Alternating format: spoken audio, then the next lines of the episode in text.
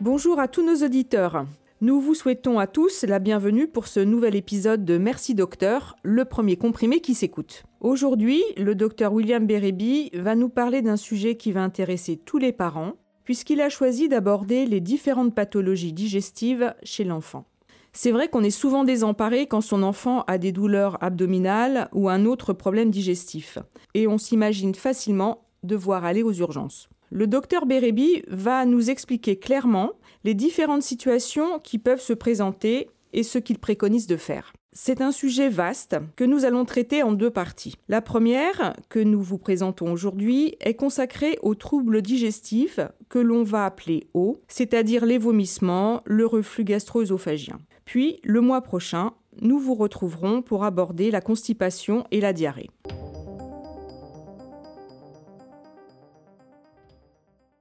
Bonjour docteur Bérébi, comment allez-vous? Bonjour Clara, très bien, merci. Pour commencer, pouvez-vous nous dire si les diagnostics chez l'enfant ont des particularités? Oui, en effet, la démarche diagnostique est difficile chez le nourrisson et l'enfant en bas âge, et ce pour plusieurs raisons. La première, c'est que l'interrogatoire ne pourra pas être réalisé chez un enfant en bas âge ou un nourrisson. Or, l'interrogatoire, c'est un élément essentiel en médecine pour avoir des informations et être orienté vers telle ou telle pathologie. La deuxième raison, c'est qu'il n'y a pas de corrélation entre le symptôme et l'organe. C'est-à-dire, je m'explique, par exemple, un problème ORL, une otite, peut se traduire chez un nourrisson par de la diarrhée. Alors que chez l'adulte, bah voilà, l'adulte a une otite, il a mal à l'oreille. Donc ça, c'est un deuxième paramètre qui est donc difficile à intégrer et à comprendre. Puis la troisième raison, c'est qu'il faut intégrer les parents dans la conversation et dans la prise en charge de l'enfant et ça peut parfois s'inscrire dans un contexte familial un peu compliqué. Y a-t-il des urgences auxquelles il faut penser? Tout à fait. Dans un premier temps, on va vouloir systématiquement avoir la démarche d'éliminer une urgence. Alors dans ces urgences, il y en a plusieurs, notamment la hernie inguinale du nourrisson. Donc ça, c'est la première urgence chez le nourrisson. C'est en fait dû à une persistance d'un canal, donc persistance congénitale du canal qu'on appelle péritonéo-vaginal, qui est en quelque sorte le conduit qui va euh, conduire l'abdomen vers les bourses. Donc en fait, il y a un morceau d'intestin qui peut passer dans ce canal, et à ce moment-là, ça va se traduire par une boule, une tuméfaction au niveau de l'aine. La particularité, c'est que lorsque le médecin généraliste ou le pédiatre voit l'enfant, eh bien, il peut ne pas constater la hernie, puisque cette hernie va survenir plutôt au moment des pleurs, au moment de la douleur. Donc, c'est pourquoi les parents sont extrêmement importants. C'est-à-dire qu'on va demander aux parents si, lorsque l'enfant pleure, ils observent une tuméfaction, donc quelque chose qui se gonfle au niveau de l'aine. Souvent, on est amené à poser l'indication chirurgicale, des fois uniquement avec les données de l'interrogatoire, et puis le problème va ainsi être réglé. Alors, il faut connaître une complication plus grave qui est la hernie étranglée, c'est-à-dire que l'intestin qui est passé vers les bourses va être bloqué et à ce moment-là, bien évidemment, le nourrisson va avoir très mal, des pleurs continues et dans ce cas-là, il faut opérer pour éviter une évolution plus grave. Alors ce qu'il faut savoir également, c'est que chez la fille, il y a une particularité, notamment avant 18 mois, c'est que la majorité des hernies sont des hernies de l'ovaire. Et donc dans ce cas-là, on va retrouver au niveau euh, de la grande lèvre une espèce de masse, une petite masse de la taille à peu près d'une amande, qui va nous indiquer que c'est une hernie de l'ovaire qui s'est produite et qui entraîne la symptomatologie, notamment les pleurs du nourrisson. Donc dans ce cas-là, on opère, pas obligatoirement en urgence, c'est, ce qu'on appelle une urgence différée, mais des fois, si c'est une hernie étranglée, c'est-à-dire que l'ovaire est tordu sur lui-même, à ce moment-là, faut opérer en urgence parce que sinon, il y a un risque de perte de l'ovaire. Troisième urgence importante, c'est ce qu'on appelle l'invagination intestinale aiguë. Donc pour faire un parallèle, c'est en gros l'équivalent de l'occlusion intestinale chez l'adulte. Ça va se traduire par des douleurs, des vomissements et un arrêt des matières et des gaz. Alors, ça correspond à quoi? C'est en fait la partie finale de l'intestin grêle, en général, qui va rentrer dans le côlon, et donc c'est pour ça qu'on parle d'invagination. À l'examen clinique, la palpation peut apporter des choses, mais pas toujours. On peut trouver un boudin, donc une espèce de, tuméfaction, on va dire, au niveau de la fosse iliaque droite, c'est-à-dire de la partie basse de l'abdomen à droite. Mais l'examen va être fait par l'échographie abdominale, qui va retrouver une image caractéristique et qui va permettre de poser le diagnostic. Alors dans ce cas-là, qu'est-ce qu'on fait? On va faire ce qu'on appelle un lavement opaque sous faible pression, c'est-à-dire qu'on va mettre une canule dans le rectum et on va mettre un produit de contraste avec une faible pression avec pour objectif de réduire donc cette invagination et de permettre à l'intestin grêle de reprendre sa place normale. Alors parfois ça suffit, parfois ça récidive et dans ce cas-là, il va falloir envisager une intervention chirurgicale. L'intervention chirurgicale peut aussi être indiquée dans les formes vues tardivement, c'est-à-dire les occlusions et même la perforation dans les cas les plus extrêmes.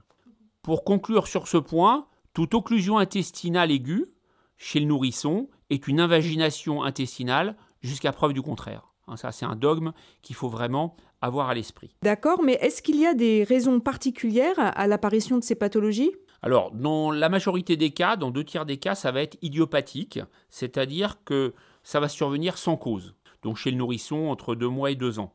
Souvent, il y a un contexte viral, et donc ça peut être épidémique. Il peut y avoir un petit peu un, nombre de cas élevé dans la population euh, de nourrissons à une certaine période de l'année. Dans d'autres cas, ça peut être une malformation, par exemple un diverticule de Meckel, ou bien ça peut être également une duplication intestinale. Et puis il y a une troisième situation qui est le purpura rhumatoïde, qui associe donc cette invagination intestinale avec une éruption purpurique au niveau de la peau.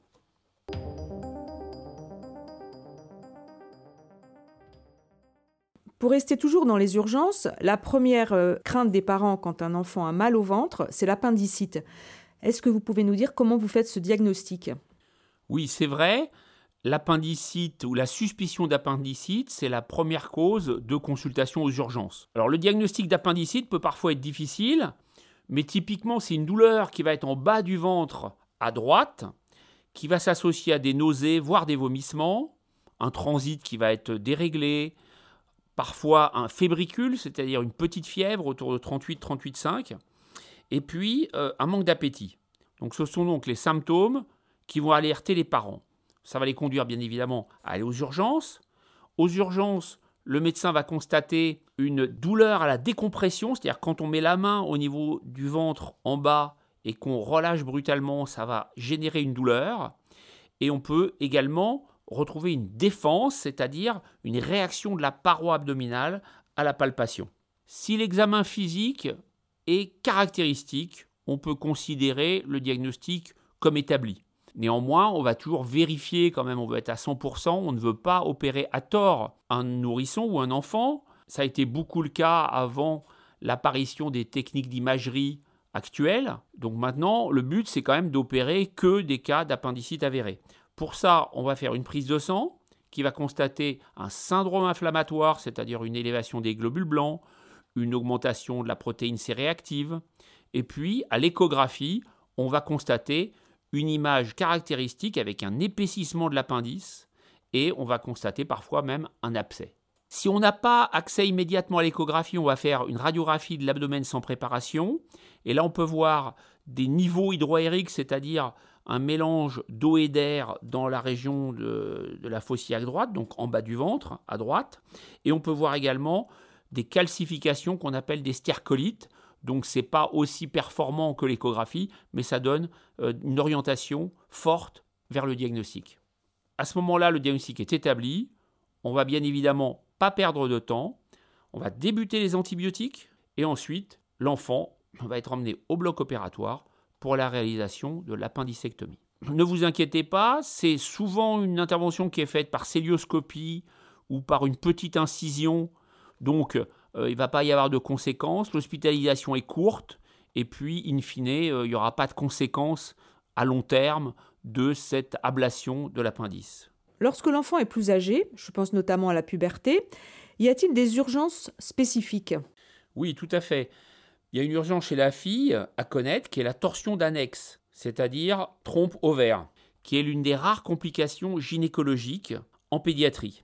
Alors ça survient vers 12 ans en moyenne et ça va se traduire par des douleurs qui vont être brutales et qui vont évoluer par crise.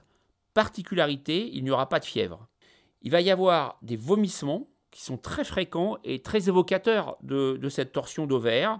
Et en général, point important, retrouve des épisodes identiques, mais qui se sont résolus spontanément. Donc là, on va retrouver une douleur à la palpation euh, de la fosse donc en bas du ventre, voire une défense, c'est-à-dire une réaction de la paroi. Au toucher rectal, on va percevoir une masse douloureuse, et c'est là encore l'échographie qui va faire le diagnostic en urgence. Une fois que le diagnostic est établi, on va opérer, on va détordre l'ovaire, il faut le faire assez vite parce que sinon, si le diagnostic est porté tardivement, il y a un risque de perte de l'ovaire. Et chez le garçon, il existe un équivalent? Alors chez le garçon, on a l'équivalent, effectivement. En période péripubertaire, c'est la torsion testiculaire. Donc ça va se traduire par une douleur spontanée, hein. il n'y a pas de facteur déclenchant particulier, et d'un coup, l'enfant va avoir une douleur violente au niveau du testicule. À l'examen, on va retrouver un testicule rétracté, très douloureux. Et là, le diagnostic est certain. On n'a quasiment pas besoin de l'échographie pour le confirmer. Une fois que le diagnostic sera établi, que va-t-on faire? On va opérer, bien évidemment, en urgence. On va détordre le testicule et les choses vont rentrer dans l'ordre. Et ainsi, on évite que l'enfant, l'adolescent donc, ne perde son testicule.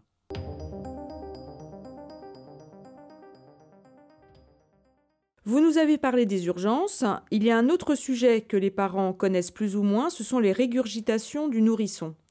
Est-ce que le reflux gastro-œsophagien est fréquent chez l'enfant? Alors oui, le reflux gastro-œsophagien, c'est très fréquent. Et avec l'intolérance aux protéines du lait de vache, ce sont les deux pathologies en fait médicales les plus fréquentes. Alors, il faut préciser différentes choses. Euh, la première chose, c'est que c'est pas parce qu'un enfant va régurgiter un peu de lait qu'il a un reflux. Donc je rappelle que les régurgitations sont quasiment normales. C'est un rejet alimentaire, donc de lait le plus souvent, sans effort, souvent après les repas, et qui va être observé avant 6 mois. Alors pourquoi? Parce que bah, l'estomac a une capacité qui est pas très importante à cet âge-là, et donc c'est pour ça que le nourrisson a besoin de régurgiter. D'ailleurs, il y a souvent un rot caractéristique aussi après. Alors pourquoi le rot? Parce qu'en fait, quand il va téter, eh bien, il va faire entrer beaucoup d'air dans son estomac. Et c'est pour ça qu'un nourrisson a besoin de roter. Et ça veut dire qu'il a réussi à, en quelque sorte, évacuer l'air qu'il avait absorbé avec le lait. Donc ça, c'est pour préciser les choses sur le plan des régurgitations. Maintenant, sur le plan du reflux, il y a en gros deux situations. Le reflux bénin, c'est-à-dire que effectivement, il y a des remontées euh, de, il y a des remontées de lait et puis un petit peu éventuellement d'acidité, mais ça va se résoudre spontanément avec l'acquisition de la position debout et de la marche. Ça, c'est quelque chose de très fréquent et qui va se résoudre facilement. Et puis, il y a le reflux dit maladie, c'est-à-dire que il va se traduire par des manifestations digestives plus sévères, avec par exemple des vomissements. Il peut y avoir même une rupture de la courbe de poids et puis des manifestations extra-digestives aussi, qui sont classiques dans ce type de situation. Alors, les parents, ils vont parfois ne pas savoir si c'est un reflux lorsque l'enfant va se mettre à pleurer, par exemple. Alors, il y a un moyen simple, c'est de prendre le bébé, euh, le nourrisson, et puis de euh, le d'orloter, de lui faire un petit tour de poussette, etc. Si ça s'arrête, c'est que c'était probablement pas un reflux. Si en revanche malgré tous ces gestes de réassurance, ça continue, c'est que probablement, dans ce cas-là, il s'agit vraiment d'un reflux. Donc ce reflux, ça va se traduire par des remontées du biberon, systématiquement, et parfois donc des vomissements après les repas.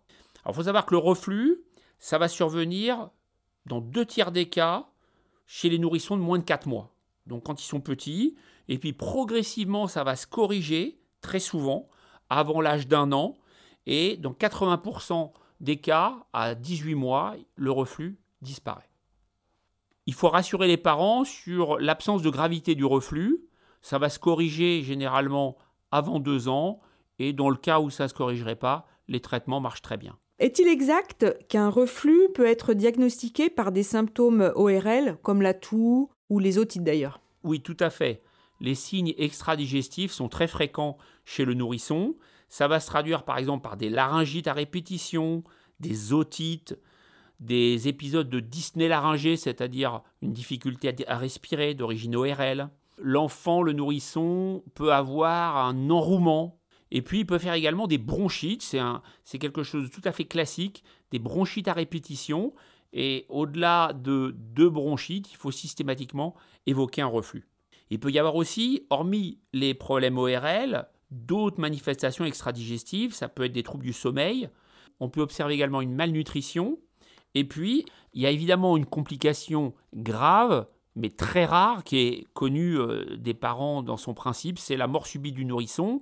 C'est-à-dire que parfois, le reflux peut aboutir à des phénomènes de malaise grave avec une apnée, c'est-à-dire que le nourrisson va s'arrêter de respirer. Et dans les cas extrêmes, ça peut aboutir à la fameuse mort subite du nourrisson. Quels sont les examens complémentaires que vous pouvez être amené à faire pour confirmer le diagnostic? Alors, dans la très grande majorité des cas, le diagnostic va être clinique, mais parfois, en cas de persistance ou de résistance à un traitement de première intention, on peut être amené à faire des examens. Par exemple, un examen ORL avec ce qu'on appelle une nasofibroscopie qui va permettre de voir une laryngite, c'est-à-dire une inflammation au niveau du larynx. On peut également faire une endoscopie œsogastro-duodénale, c'est-à-dire qu'on va regarder avec une caméra l'œsophage du nourrisson et on peut constater une œsophagite, c'est-à-dire une inflammation qui va permettre d'affirmer qu'il y a un reflux. Alors le plus souvent, on va utiliser un moyen moins invasif qui s'appelle la pH-métrie des 24 heures. Alors on va mettre une petite sonde par le nez et pendant 24 heures, on va enregistrer en fait l'acidité au niveau du cardia, c'est-à-dire de la zone qui est située entre l'œsophage et l'estomac. Et c'est comme ça qu'on va euh, mettre en évidence en fait le reflux. En quelques mots, est-ce que vous pouvez expliquer à nos auditeurs à quoi est dû le reflux gastro-œsophagien? Le corps humain est drôlement bien fait parce qu'en fait, dans les premiers mois de la vie, ce qui va se passer, c'est que le dispositif anti-reflux entre l'œsophage et l'estomac va pas être parfaitement opérationnel. Donc en fait, c'est ça d'ailleurs qui permet au nourrisson de régurgiter et de rôter, qui est un phénomène de régulation en quelque sorte dont il a besoin. Donc en fait, ce mécanisme de régulation naturelle, si je puis dire, peut devenir pathologique si vraiment le dispositif est très insuffisant. Et à ce moment-là, ce seront plus simplement des régurgitations, mais du reflux. Et dans ce cas-là, le reflux peut devenir pathologique. Très bien, mais alors quelles sont les solutions que vous pouvez proposer aux parents? Le traitement du reflux va être un petit peu graduel, c'est-à-dire que dans un premier temps, on va avoir des mesures hygiéno-diététiques, comme on dit. C'est-à-dire qu'on va épaissir les biberons avec euh, du gumilk ou de la gélopectose. On peut utiliser également les alginates, comme le gaviscon. Le gaviscon, c'est à base d'algues, et c'est un produit qui va en fait se mettre à la surface du contenu de l'estomac, et lorsque le fameux reflux aura tendance à vouloir se produire, il va bloquer le passage au niveau de la jonction, donc de la zone de transition entre l'œsophage et l'estomac. Si ça ne suffit pas, ou si on a fait une endoscopie et on a constaté une œsophagite, on va utiliser un antisécrétoire, c'est-à-dire en pratique un inhibiteur de la pompe à protons ou un anti-H2. Voilà, ce sont les deux familles antisécrétoires qu'on peut utiliser.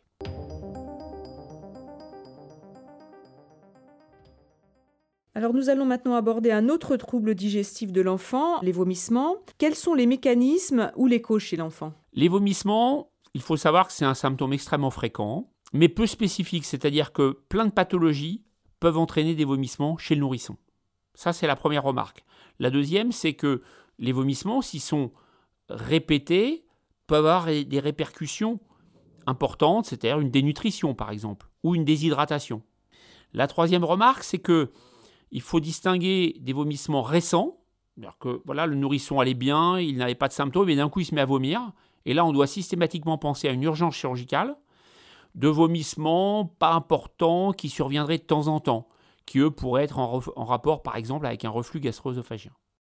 Les vomissements, ils peuvent être de plusieurs types, ça peut être de la nourriture, ça peut être aussi de la bile, donc ça va être verdâtre dans ce cas-là, et ça peut être également des vomissements de sang, c'est pas impossible.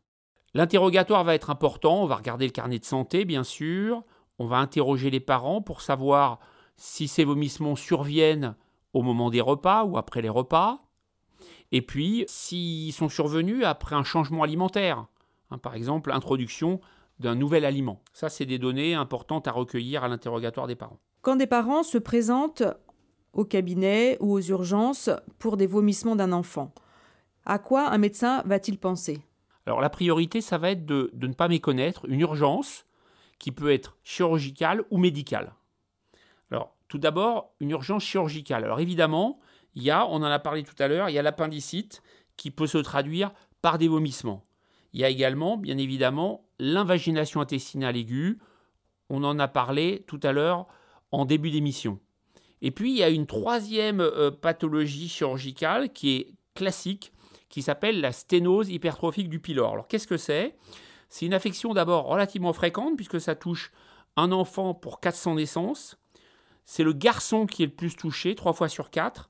Et il y a souvent un contexte familial, c'est-à-dire on retrouve un cas dans la famille donc chez les parents ou les grands-parents, dans 15% des cas environ. Alors en fait, c'est une hypertrophie, c'est-à-dire le muscle du pylore va être hypertrophié. Ça veut dire quoi? Ça veut dire que le pylore, c'est une zone qui se situe en bas de l'estomac. Et eh bien là, il va y avoir un muscle anormalement dense et ça va empêcher le passage des aliments de l'estomac vers l'intestin grêle. C'est ça le mécanisme en fait. Alors ça va se traduire par des vomissements, qui vont débuter entre 3 et 5 semaines en général. Alors la particularité, c'est que l'enfant va naître, il va manger normalement, et puis ça va apparaître au bout de 3 semaines. Donc au début, il n'y a rien, et puis d'un coup, il se met à vomir. Et c'est des vomissements euh, qui sont alimentaires, il n'y a jamais de bile, et c'est en jet, donc c'est brutal, paf, d'un coup, il vomit tout son repas. Alors ça va s'aggraver progressivement, de plus en plus fort au fur et à mesure des tétés, et alors la grande particularité, c'est que l'enfant continue à avoir faim, donc redemande à manger. Pourquoi? Parce qu'en fait, il n'a pas une vraie maladie, entre guillemets, il n'a pas une infection ou il n'a pas une appendicite, c'est juste que mécaniquement, ça passe pas. Donc il peut rien garder, il, il, vomit, mais en fait, il a faim. Il va plutôt bien, à part ça, si je puis dire. Alors si le diagnostic n'est pas porté, eh bien l'état général va s'aggraver évidemment, parce qu'à force, l'enfant euh, risque d'être dénutri et déshydraté. Donc les parents vont consulter, bien évidemment. Il va se passer une palpation abdominale. On va constater au niveau de l'hypochondre droit, donc c'est sous les côtes à droite, on va constater une masse oblongue, c'est-à-dire allongée. Et le diagnostic va être en définitive, là aussi, posé par l'échographie, qui va retrouver une image caractéristique. Et là, le diagnostic est posé. On va à ce moment-là évidemment réhydrater l'enfant parce qu'en général, il est quand même déshydraté. Et on va procéder à cette intervention chirurgicale qui est une pylorotomie, c'est-à-dire que en fait, on va en quelque sorte sectionner un petit peu le muscle excédentaire et du coup, l'enfant va reprendre une alimentation normale. Et cette sténose hypertrophique du pylore n'aura absolument aucune conséquence à long terme. Donc il faut rassurer totalement les parents. Alors maintenant, pouvez-vous nous parler des vomissements d'origine alimentaire Effectivement, les vomissements peuvent être d'origine alimentaire. Alors ça peut être une erreur diététique, c'est-à-dire que le biberon va être mal reconstitué. Ça peut être aussi une erreur de volume, c'est-à-dire que bah, les parents donnent trop à manger, donc évidemment, du coup, l'enfant va vomir. Puis ça peut être aussi un non-respect du rythme biologique de l'enfant, c'est-à-dire que l'enfant, par exemple, s'il est réveillé pour des raisons de travail des parents pour lui donner à manger, parfois euh, c'est pas le moment où il a faim et où il a envie de manger et donc il peut vomir dans ce type de situation-là. Donc ça c'est quelque chose de tout à fait classique. Hormis ces deux choses-là, il y a évidemment les intolérances alimentaires. Il y a tout d'abord l'allergie aux protéines du lait de vache. Alors là, ce sont des vomissements qui vont apparaître parfois isolément après la prise donc de lait de vache, mais qui peuvent être associés à d'autres symptômes. Alors les autres symptômes, ça peut être de la diarrhée, mais ça peut être aussi des phénomènes allergiques. Donc on peut avoir une éruption urticarienne, on peut même avoir un bronchospasme, c'est-à-dire d'un coup le nourrisson a du mal à respirer, et puis ça peut être une diarrhée allergique, donc brutale et très violente. Dans le cas où les parents suspectent cette pathologie, il faut consulter le pédiatre ou éventuellement un allergologue, et il va falloir supprimer tout simplement le lait de vache et voir ce qui se passe. Si les vomissements s'arrêtent, eh ben, ça veut dire que c'était ça qui était en cause. Je pense qu'il est important de préciser que les boissons végétales à base d'avoine ou de riz ne sont pas recommandées aux nourrissons. Elles sont pas assez riches en nutriments et donc ne permettent pas une bonne croissance du nouveau-né. Pareil pour les laits de chèvre, de brebis, qui peuvent générer des allergies croisées avec les protéines du lait de vache. Donc c'est pas parce que un enfant a une allergie suspectée aux protéines du lait de vache qu'en lui donnant du lait de brebis, on règle le problème. Alors comment on va faire le diagnostic? On va le faire avec des tests allergologiques, c'est-à-dire qu'on va doser des IgE, hein, donc des, anticorps qui sont spécifiques de, de, cette allergie. Ça peut être au niveau cutané ou ça peut être des dosages dans le sang. Les tests allergologiques, c'est une chose. L'autre critère diagnostique, indirect pour le coup, c'est le fait de voir disparaître les symptômes lorsque l'enfant arrête de consommer du lait de vache. Autre intolérance classique, bien évidemment, c'est la fameuse intolérance au gluten, qu'on appelle également maladie cœliaque. Ça va se traduire par des vomissements, souvent associés à une diarrhée qui va être chronique, un gonflement de l'abdomen, qu'on appelle météorisme, et une cassure de la courbe de poids. Lorsqu'on suspecte ce diagnostic, on va faire une prise de sang avec le dosage des fameux anticorps anti-transglutaminase, les IgA, pour être plus précis, et ainsi on aura le diagnostic. Particularité chez l'enfant, contrairement à l'adulte, on n'a pas besoin dans la majorité des cas de faire des biopsies dans le duodénum pour avoir une certitude diagnostique. Lorsqu'on a établi le diagnostic d'intolérance au gluten, on va prescrire bien évidemment un régime sans gluten qui doit être strict et prolongé sur de nombreuses années. Et c'est un régime que l'enfant doit prendre à vie? Alors non, particularité de l'enfant, c'est que l'intolérance au gluten peut disparaître à l'adolescence. Lorsqu'on fait le diagnostic de maladie cœliaque chez l'adulte, bah, vous savez que le régime sans gluten strict est à vie. Chez l'enfant, non. Et donc, parfois, on a une résolution du problème à l'adolescence et à ce moment-là, l'enfant peut reprendre une alimentation normale.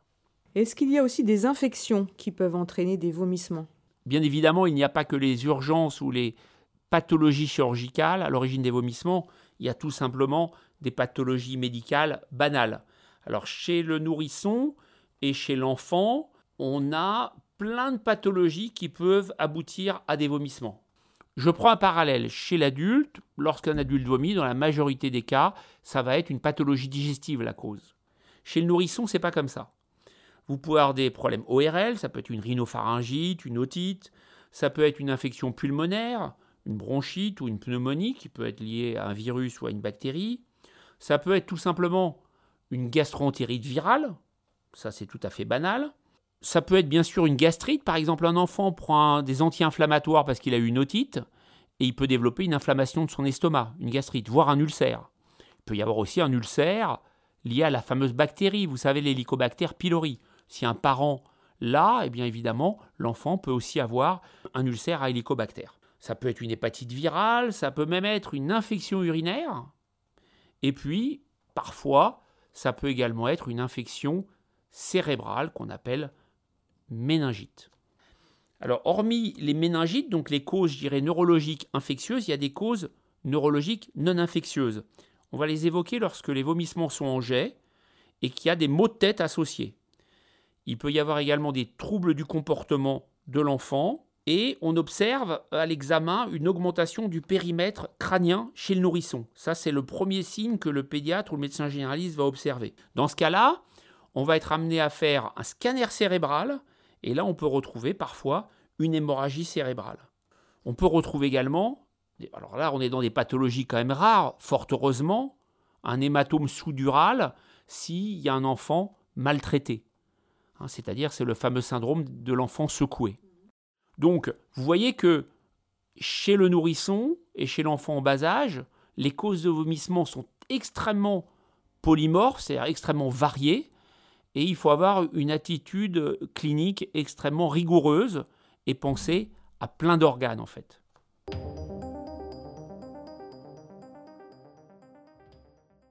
En écoutant cet épisode, les parents doivent bien évidemment pas être affolés, mais simplement alertés, prévenus, informés que des vomissements peuvent être en rapport avec une pathologie médicale tout à fait banale, type gastroentérite, mais que dans des cas beaucoup plus rares, ça peut être une pathologie plus grave, et donc il faut quand même le signaler et l'avoir à l'esprit. Merci docteur Bérébi pour cette première partie. Je vous rappelle que vous pouvez bien sûr écouter ou réécouter les épisodes de Merci Docteur sur les plateformes de streaming habituelles, mais aussi sur sa chaîne YouTube intitulée Dr William Bereby, qui est la première chaîne consacrée aux pathologies digestives, sur laquelle vous trouvez également ses émissions télé. Alors n'hésitez pas à faire connaître le podcast autour de vous. On se retrouve le mois prochain pour la deuxième partie de ce double épisode. Au revoir, docteur Bérébi. Au revoir, Clara, et à bientôt à tous.